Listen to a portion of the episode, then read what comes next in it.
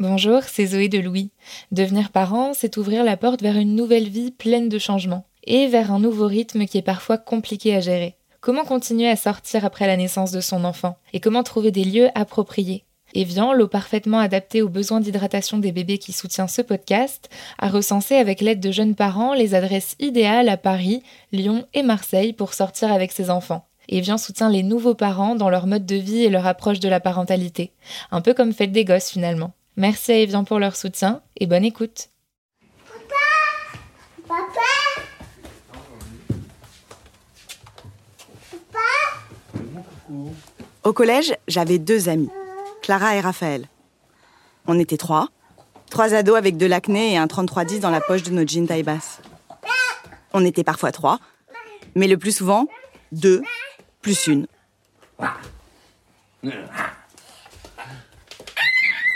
Dans un trio, il y a toujours la troisième personne. Celle qui est là, qu'on aime parfois follement, mais qui, malgré nos efforts pour le cacher, reste un peu sur la touche, qui ne parvient pas à trouver sa place. tu viens avec moi? Alors bien sûr, quand on devient parent, on ne rejoue pas la quatrième B. Être deux, plus un enfant, ça n'est pas être trois amis, trois associés, trois amoureux. Mais dans cette nouvelle distribution des cartes, tout le monde doit également trouver sa place. Et cela relève souvent moins de l'évidence pour celui ou celle qui n'a pas porté l'enfant.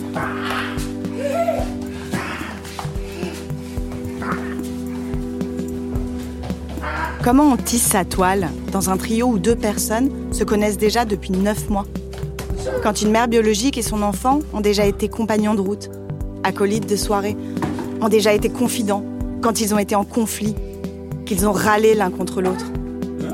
L'un en donnant un coup de pied un peu trop virulent, l'autre en laissant échapper un Aïe, tu me fais mal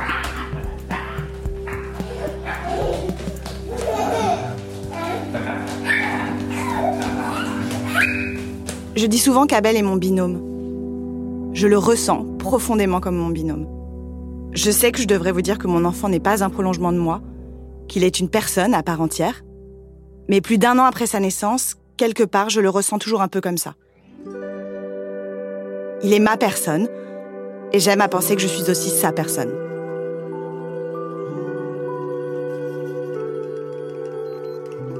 Je suis Marine Revol, bienvenue dans Fête des Gosses. Fête des Gosses Fête des Gosses Fête des Gosses.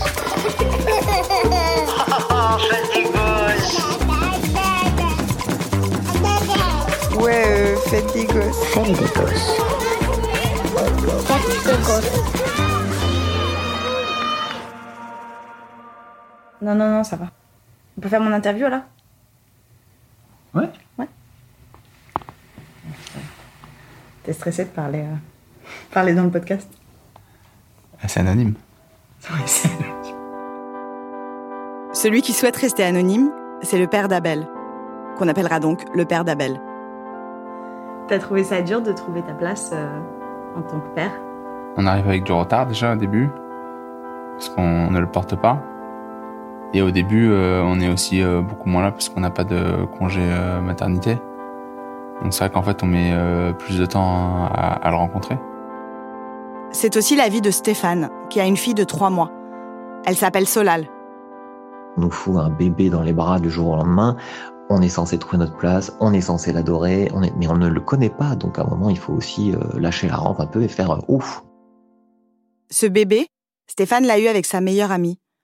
Lui est gay, ils ne sont pas un couple, mais elle a porté leur enfant et ils vont l'élever à deux, selon des modalités qu'ils ont eux-mêmes établies. Sa place, il la trouvera quand ça viendra. Je pense que le concept de place à trouver, c'est ce qui nique un peu le cerveau des gens parce qu'on se sent obligé de tout de suite devoir se définir un rôle, devoir se trouver une place. On peut se dire mince, je sais pas ma place justement.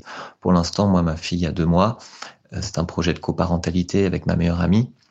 Mais pour l'instant, les premières semaines, je vois qu'il y a tellement une fusion que j'essaye pas d'avoir une place en fait. Je les laisse faire. Par exemple, euh, mon ami Alette et ne tire pas son lait beaucoup de gens se permettent de dire euh, ouais tu devrais quand même euh, tirer ton lait pour qu'il puisse lui donner à manger moi je leur dis mais euh, attendez je suis grand hein. si, si ça me pose un problème je peux tout à fait euh, le dire je trouve ça vraiment unique et super qu'elle puisse avoir cette fusion pendant l'allaitement pour l'instant. Dans six mois ou je sais pas combien de temps on va faire la diversification alimentaire, c'est bon, hein, je vais avoir le temps de lui donner des petits pots. Si pendant quelques semaines, voire quelques mois, elle a juste ce rapport privilégié avec la mère, bah, c'est la nature en fait. Donc euh, laissons faire les choses. J'ai pas à me trouver une place absolument euh, dans ce duo en fait. Ce que dit Stéphane, c'est qu'au stade de nourrisson, sa fille est plus proche de sa mère, et que selon lui, c'est normal. Et il est loin d'être le seul à le penser. Et tu vois une différence avec le lien que moi j'ai avec lui? Bah, Il y a une vraie différence.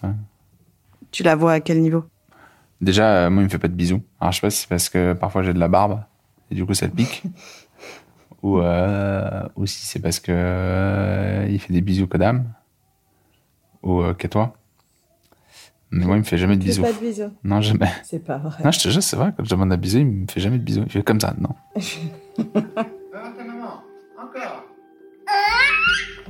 Même si je trouve que ce n'est pas vrai, Abel lui fait des bisous. Il n'a pas tout à fait tort. Quand notre fils est en détresse, c'est moi qui l'appelle. Est-ce que c'est parce que je l'ai porté pendant neuf mois? Et si c'est le cas, comment l'autre trouve-t-il sa place? Est-ce qu'on négocie cette place comme quand on veut rentrer en boîte de nuit mais qu'on n'a pas l'âge légal? Qu'est-ce qui fait le parent?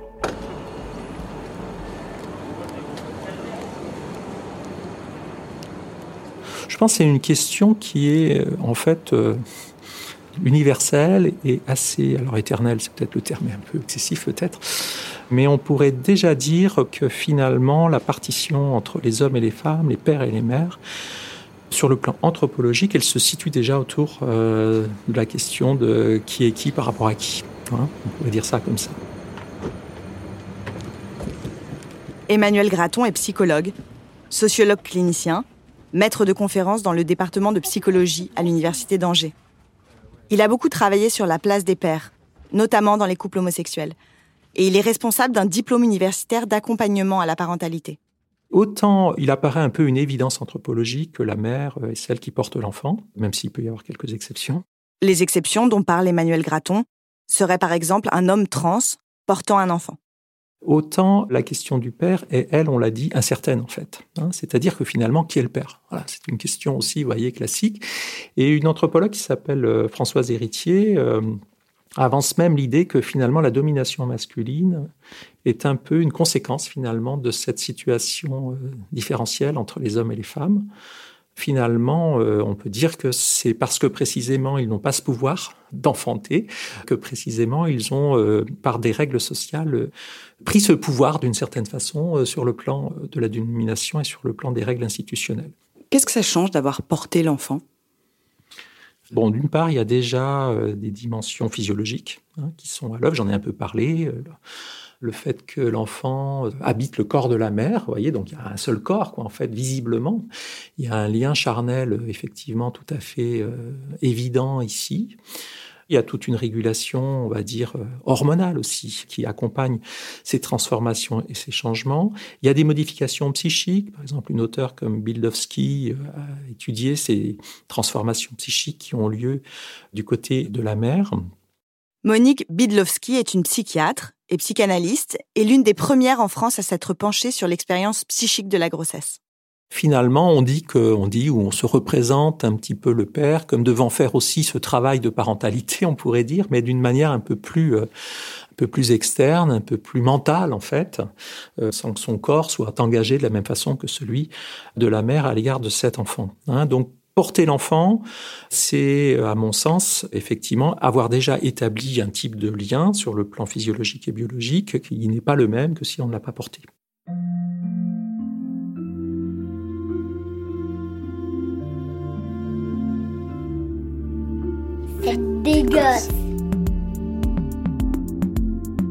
Lorsque l'on se demande ce que ça change d'avoir porté un enfant, en réalité, en creux, c'est aussi la question du genre qui se pose. Et c'est une question que de nombreuses personnes, y compris féministes, formulent. Et on les devine parfois, à voix basse, ces gens qui disent Oui, mais quand même, la mère, c'est pas pareil. Ou ces pères qui affirment Je n'y peux rien, ma femme, elle se réveille avant moi quand le bébé pleure. Est-ce que c'est parce qu'elle est une femme? Parce qu'elle a porté l'enfant? Ou simplement parce qu'elle répond aux attentes de la société envers les mères. En tant que féministe, je suis persuadée qu'il n'existe pas d'instinct maternel. Ce concept déjà démonté par Elisabeth Badinter dans les années 80. L'instinct maternel est un mythe. Ça n'existe pas. Je suis persuadée que ça se construit. Et on touche le pied avec la main. Et on touche la main avec la main. D'ailleurs, le père d'Abel, je l'entends à minuit sur son téléphone se mettre un rappel pour ne pas oublier de prendre rendez-vous chez la pédiatre. Je l'entends construire des parcours du combattant avec Abel le dimanche matin, quand moi je végète encore comme une ado devant mon bol de choc à pic. Avoir un chromosome X et Y ne l'empêche pas de s'occuper de son fils aussi bien et aussi tendrement que moi.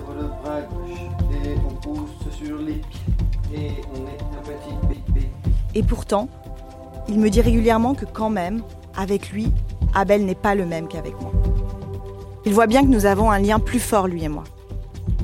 Ce qu'il disait quand il vous racontait qu'Abel ne lui faisait pas de bisous, à lui. Est-ce que c'est parce que c'est un homme? Parce que sa barbe pique? Est-ce que ce lien d'attachement que nous avons avec notre enfant est déterminé par notre genre? J'ai posé la question à Taina. Elle est mère, mais c'est Louisa, sa femme, qui a apporté leur fils. Taina a donc un autre regard sur l'influence du genre dans la création d'un lien avec un nouveau-né. Je pense que le fait d'être une femme aussi, ça m'a aidé à comprendre les sensations et euh, de l'imaginer en fait dans mon corps. En parlant avec Louisa, en fait, tout ce qu'elle disait, euh, ça avait du sens pour moi en fait. Donc du coup, euh, dès le début, ça m'a permis de, de me connecter avec lui. Et c'est ce que j'avais le plus peur en fait de pendant la grossesse de pas me sentir mère en fait. Et finalement, euh, dès le début, je sentis qu'il était avec nous. L'autre soir, je les ai croisés à la terrasse d'un café. Louisa sirotait sa bière sans alcool et Taina portait son fils de quelques semaines en écharpe. Je me suis dit qu'effectivement, Taina n'avait pas eu trop de mal à trouver sa place dans le trio. Alors euh, la question de l'instinct, évidemment une question qui a été posée sur le plan euh, socio-historique et culturel. On a essayé de voir si cette question était euh, universelle ou pas, et si elle n'est pas conditionnée finalement par une forme de culture en fait. Alors c'est vrai qu'il y a des controverses sur cette question. Je vous ai dit tout à l'heure, il y a quand même des hum, formes de régulation physiologique. Il y a des hormones qui sont aussi déclenchées, cytocine en particulier, etc., qui euh, favorise euh, le maintien du lien avec l'enfant. Mais elle se trouve quand même grandement renforcée, me semble-t-il, par euh, les éléments culturels d'assignation, de représentation. Une collègue à moi qui s'appelle Christine Castelin-Meunier a sorti un livre il n'y a pas très très longtemps sur l'instinct paternel, un peu comme un, petit clin d'œil en fait, hein, voyez, pour dire aussi que finalement, on peut aussi considérer que certains hommes, euh, justement, on leur a appris tout le contraire pendant des années et des années. Ils ont hérité finalement euh, d'un bagage culturel dans lequel il faut euh, faut avoir l'autorité, dans lequel il faut pas montrer ses affects, dans lequel euh, il faut se mettre à distance, il faut être rationnel, etc., etc. Et donc finalement, on les a peut-être euh, culturellement ou socialement euh, privés finalement des aspects plus liés à leur ressenti, à leur vécu, à leur expérience dont ils n'ont pas pu faire part. Si Taina n'a pas eu de mal à trouver sa place, on pourrait se dire que c'est parce que la question n'est pas de porter ou non l'enfant, mais bien de s'autoriser à tisser ce lien charnel avec lui dès la naissance. Ce que certains hommes ne font pas, Taina a pu le faire parce que le monde n'attendait pas d'elle de la dureté. Si on regarde un petit peu sur le plan historique, on s'aperçoit que la question de l'amour maternel, c'est Edward Shorter qui parle de ça, est né avec euh, la famille moderne, c'est-à-dire à peu près, on va dire, 18e siècle. Donc avant, c'était pas forcément le cas parce qu'il y avait peut-être d'autres priorités. Déjà, les enfants euh, n'étaient pas sûrs qu'ils survivent, donc euh, on pouvait pas s'y attacher peut-être d'une manière aussi forte que ça. Et puis en avait, ils étaient assez nombreux, donc euh, il fallait pouvoir distribuer aussi euh, ça à plusieurs enfants, etc. Alors que la question finalement de l'amour paternel, du sentiment paternel, est plutôt arrivée au début du XXe siècle.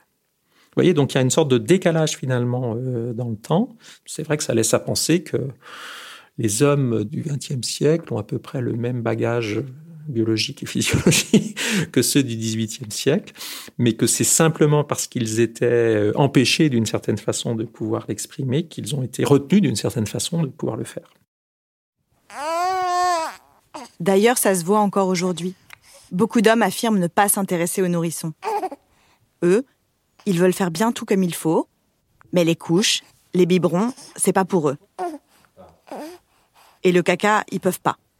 Alors que moi, vraiment, j'adore ça. Eux, ils attendront que l'enfant parle, qu'il puisse avoir des interactions avec lui, l'emmener au cinéma, découvrir le monde. Je me sens pas du tout euh, gaga, je me sens pas du tout obsédé par euh, cet enfant.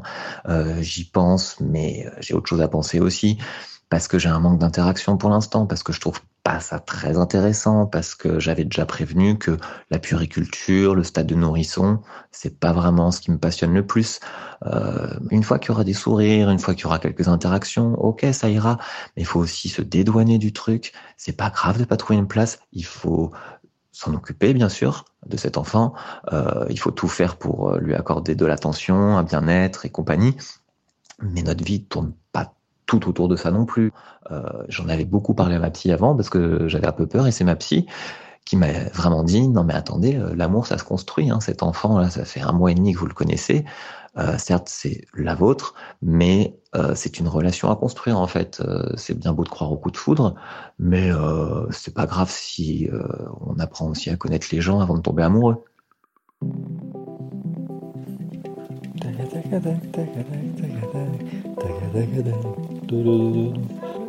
c'est ce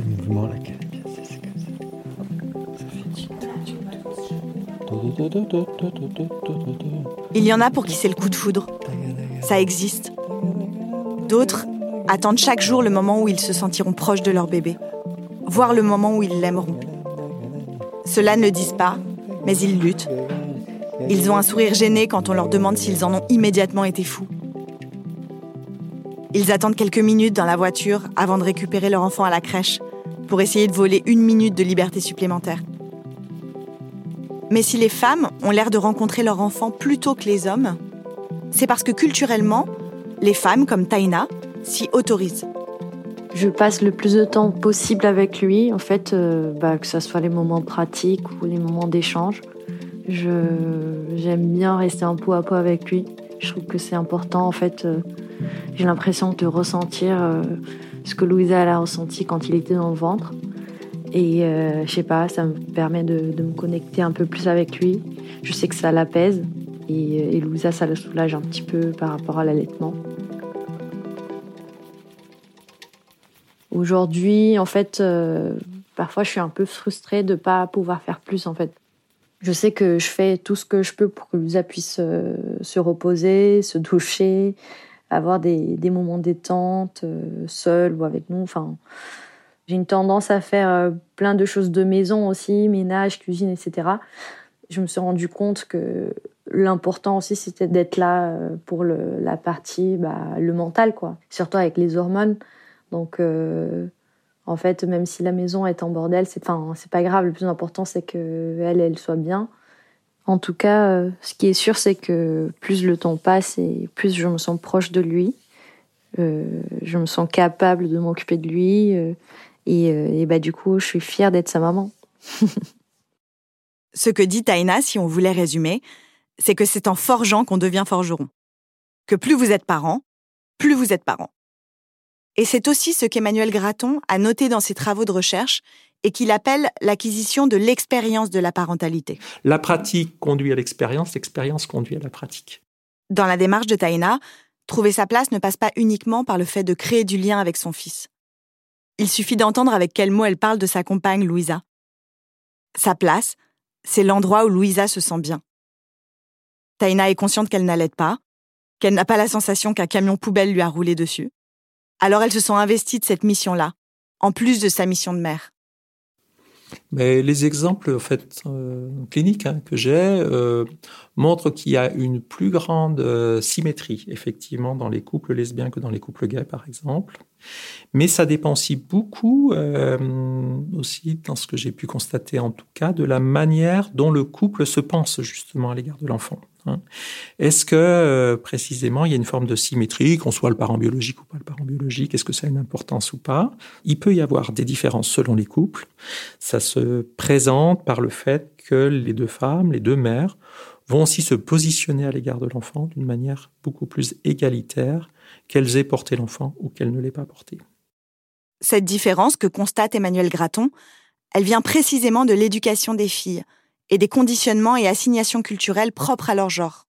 On apprend aux petites filles très très tôt, vous voyez bien, euh, à se projeter comme futures mamans. On va les inviter peut-être davantage à jouer à la poupée, à la dinette, etc., plus qu'un petit garçon, vous voyez. Donc, euh, en fait, on les invite déjà, on les prépare euh, mentalement, d'une certaine façon, à occuper cette, cette place et, cette fonction. Hein, ce qui peut faire qu'au bout du compte, ça leur apparaît comme quasi naturel. Il y aurait donc des conditionnements sociaux qui ont empêché le père d'Abel, et beaucoup d'hommes avant lui, de considérer qu'ils ont une place équivalente à celle de la mère auprès de leurs enfants. De câliner leur bébé, de s'investir physiquement auprès d'eux, et par exemple de sécréter l'ocytocine qui leur permet eux aussi de créer du lien et de trouver cette place.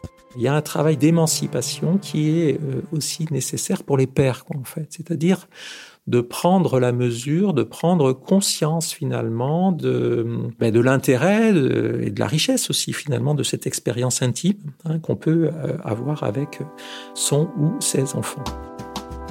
Alors, alors,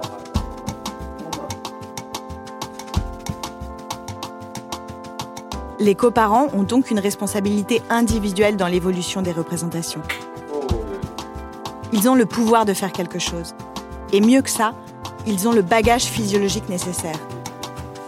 Mais pour qu'ils arrêtent d'être et de se considérer parfois comme des stagiaires, les institutions aussi doivent leur faire une place. C'est leur proposer d'assister à tous les examens médicaux, de participer à des séances d'aptonomie, une technique qui consiste à communiquer par le toucher avec le fœtus à travers la paroi du ventre de la mère. C'est favoriser le pot à pot à la naissance, explorer des sensations qui les mettent en contact avec leur enfant. Cela veut dire aussi leur faire une place dans les maternités, leur prévoir un lit, un café le matin, pour qu'ils arrêtent de se sentir tolérés dans ces lieux. Qu'on arrête de considérer le père comme un éternel assistant, le type qui porte les valises, mais pas un nourrisson. Serge, il est juste bon à porter les valises, c'est ça? Le type qui sera toujours là un peu en dilettante, quand ça colle avec son emploi du temps, quand ça l'amuse, quand l'enfant saura parler. Qu'on rallonge leur congé pour leur permettre d'être à la maison avec leur enfant dans les premiers mois, et de ne plus être celui qui doit retourner travailler. Que les crèches arrêtent d'appeler systématiquement la mère quand un enfant a de la fièvre. Que les entreprises ne considèrent plus qu'un père qui a choisi de s'investir de manière égalitaire dans l'éducation de son enfant est un père qui a décroché. C'est aux recruteurs de ne pas répondre à un père qui doit partir à 18h30 qu'on n'est pas la poste ici. Tout ça, ça suppose d'arrêter de les envisager comme un second parent pour que eux-mêmes se sentent parents aux yeux de la société. Encore faut-il que l'extérieur se fasse à l'idée qu'on peut être un coparent sans être un homme, une mère sans avoir porté l'enfant, un père sans être un amant. L'expérience de Stéphane montre que nous n'en sommes pas encore là parce que c'est pas si évident. Et quand on est à la maternité, par exemple, euh, nous, dans ce projet de coparentalité, moi, j'étais là pour aider mon amie bah, pendant, elle a eu vraiment un accouchement qui s'est mal passé. Euh, après, il y a une césarienne et tout, tout ce qui s'ensuit, les douleurs et compagnie. Euh, voilà, j'ai créché sur un matelas euh, dans la chambre pendant cinq jours au bout du quatrième jour, il y a une infirmière qui est quand même arrivée et qui m'a demandé si c'était bien moi le père, qui comprenait pas notre projet de coparentalité, qui m'a demandé si j'avais reconnu l'enfant. Euh, alors que ça fait quatre jours que je suis là à ne pas avoir un seul plateau repas, à dormir sur un matelas, même le sol. Donc ouais, la place dans ces cas-là, j'avais vraiment envie euh, bah, de retrouver la mienne, en fait, de claquer la porte et de dire allez tous vous faire foutre quoi. Et je pense par exemple là à une étude québécoise qui a été faite sur euh, l'accueil des pères dans les maternités.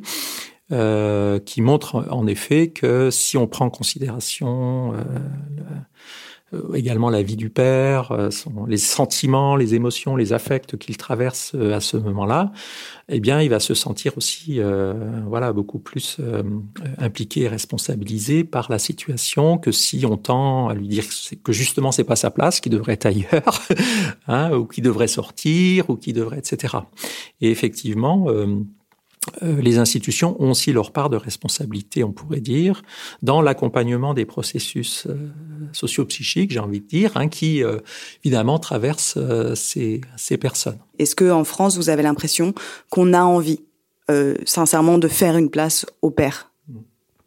Alors, je dirais pas qu'on n'a pas envie de faire une place au père. Je dirais qu'on a une approche euh, de l'accouchement qui est assez médicalisée, où on veut assurer la sécurité euh, première et qu'effectivement, dans cette histoire, euh, c'est pas le père qui est le premier concerné. Hein et donc, évidemment, ça a des conséquences ensuite sur la manière d'envisager d'envisager les choses.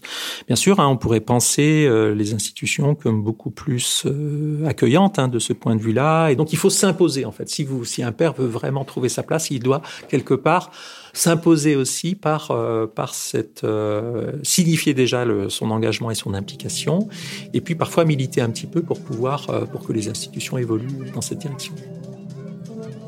Et ça, ça nécessite qu'on rediscute collectivement de la répartition des rôles au sein de la famille et au sein du travail. Si on veut obtenir l'égalité d'un côté, il faut pouvoir l'obtenir de l'autre côté. Avec la possibilité, et j'ai envie de dire l'obligation, pour les hommes, de prendre un congé paternité. Il est passé de 14 à 28 jours en France, mais dont seulement 7 sont obligatoires. La société, elle a que des problèmes. La société, elle a mauvaise haleine. la société, elle a que des problèmes. C'est en train de changer. Qu'est-ce que je dois faire avec lui? Est-ce que je dois jouer euh, quand il est réveillé? Est-ce que je dois le laisser faire, euh, découvrir tout seul? Est-ce que je dois lui montrer des choses? Je me demande plus est-ce que je fais, euh, est-ce que je fais suffisamment? Est-ce que je m'occupe assez de lui? Est-ce qu'il est content d'être là euh, Est-ce qu'il a l'impression d'avoir de pas s'ennuyer?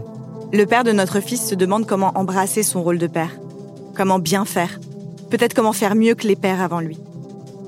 Le père d'Abel fait partie de ce qu'on appelle dans les médias les nouveaux pères.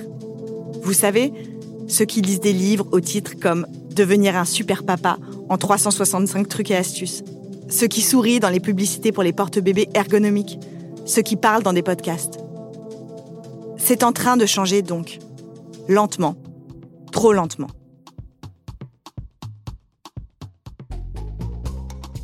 Si l'on prend les chiffres de l'OCDE, qui montrent que les pères ne représentent toujours que 4% des parents qui prennent un congé parental, on se dit que c'est encore assez marginal. Et c'est important de le rappeler. Est-ce que c'est un vrai changement de paradigme, les nouveaux pères?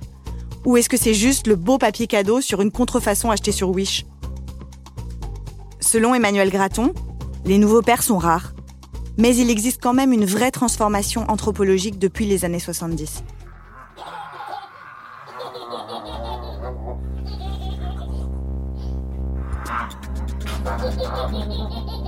Ce qu'il faut retenir, c'est que tout ça est lié. Trouver sa place, c'est l'articulation d'une volonté collective et d'une volonté individuelle. J'ai toujours trouvé un peu facile de reprocher aux pères individuellement de ne pas être assez investis. Pour que les pères prennent leur congé paternité, tout doit être pensé en même temps. Il faut que les pères réfractaires aient des modèles autour d'eux, qu'ils soient encouragés par leur entreprise, par leur famille, la paternité continuera d'être éclatée, avec d'un côté les pères traditionnels à la Mad Men et de l'autre ceux qui portent un sweatshirt papa poule, tant qu'on ne considérera pas qu'il y a une interaction entre la société et le choix des individus.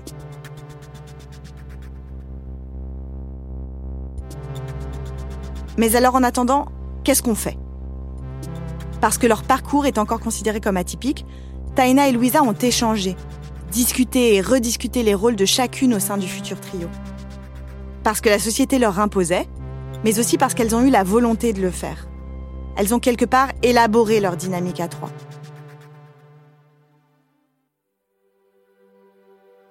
C'est typiquement ce que nous n'avons pas fait avant la naissance d'Abel. J'étais tellement focalisée sur le partage des tâches domestiques, sur ce 50-50, auquel je tenais plus que tout, qu'on a passé des heures à discuter planning, horaire, à décider qui se lèverait le dimanche matin, alors que mon fils faisait à peine la taille d'une noix de coco.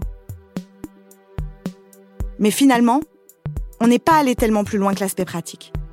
On a fait de la division des tâches, point barre. On ne sait pas penser en tant que parent, en tant que trio. On y est allé comme ça, au talon. Emmanuel Graton, lui, pense que le plus important pour que les choses bougent, c'est de penser cette question de la place du coparent, collectivement et en attendant, individuellement. J'ai suivi pendant un an un groupe de pères séparés.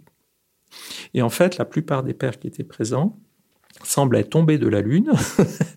euh, ils ne comprenaient pas tout d'un coup pourquoi leur conjointe avait voulu se séparer. Euh, et puis du coup, ils se disaient, mais euh, en fait, ils s'interrogeaient sur la manière dont ils allaient pouvoir faire avec euh, leur enfant. D'un coup, ils découvraient qu'ils étaient pères, en fait, en gros, hein, si je résume un petit peu la situation. Hein. Mais pourquoi ils découvraient qu'ils étaient pères C'est parce que justement, ils n'avaient pas pensé cette question. Elle n'avait pas été pensée, elle n'avait pas été élaborée. Hein.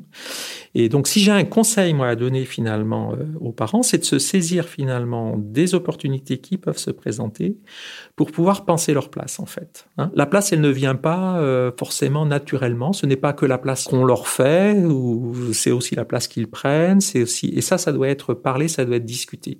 En fait, la question de la place, me semble-t-il, c'est une invitation. Dans tous les cas de figure, il y a un travail d'élaboration psychique à, à, construire, à élaborer pour véritablement devenir parent.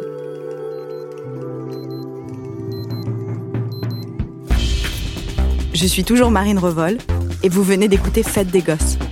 Cet épisode a été réalisé par Anna Bui. La musique a été composée par Jean Thévenin. J'espère que cet épisode vous a plu et que vous reviendrez. Si c'est le cas, abonnez-vous et laissez-nous des commentaires sur Apple Podcast. J'ai hâte de vous lire.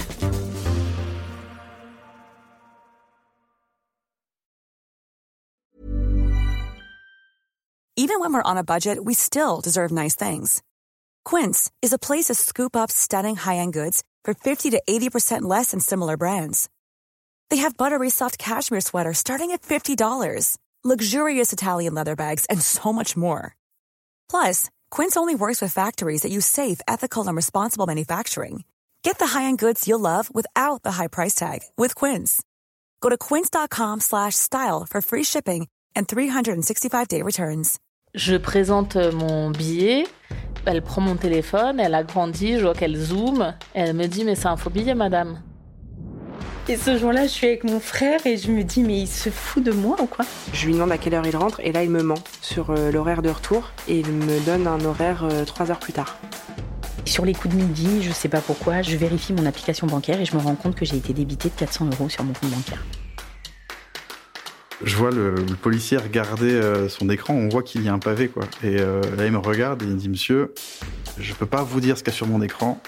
Par contre, regardez-moi bien droit les yeux, fuyez. Je fais une marche arrière. Et à ce moment-là, une jeune fille arrive en courant. On lui hurle par la fenêtre que nous sommes toutes ces meufs. Donc je lui dis à toi, ramène ton cul ici tout de suite parce que ça va partir en cacahuète. Lover, voleur, une série de quatre épisodes tournée par Lisanne Larbani après son enquête dans Libération à propos de Lesty, le caméléon de Tinder, et à écouter à partir du 22 avril dans Passage, notre podcast d'histoire vraie. À très vite.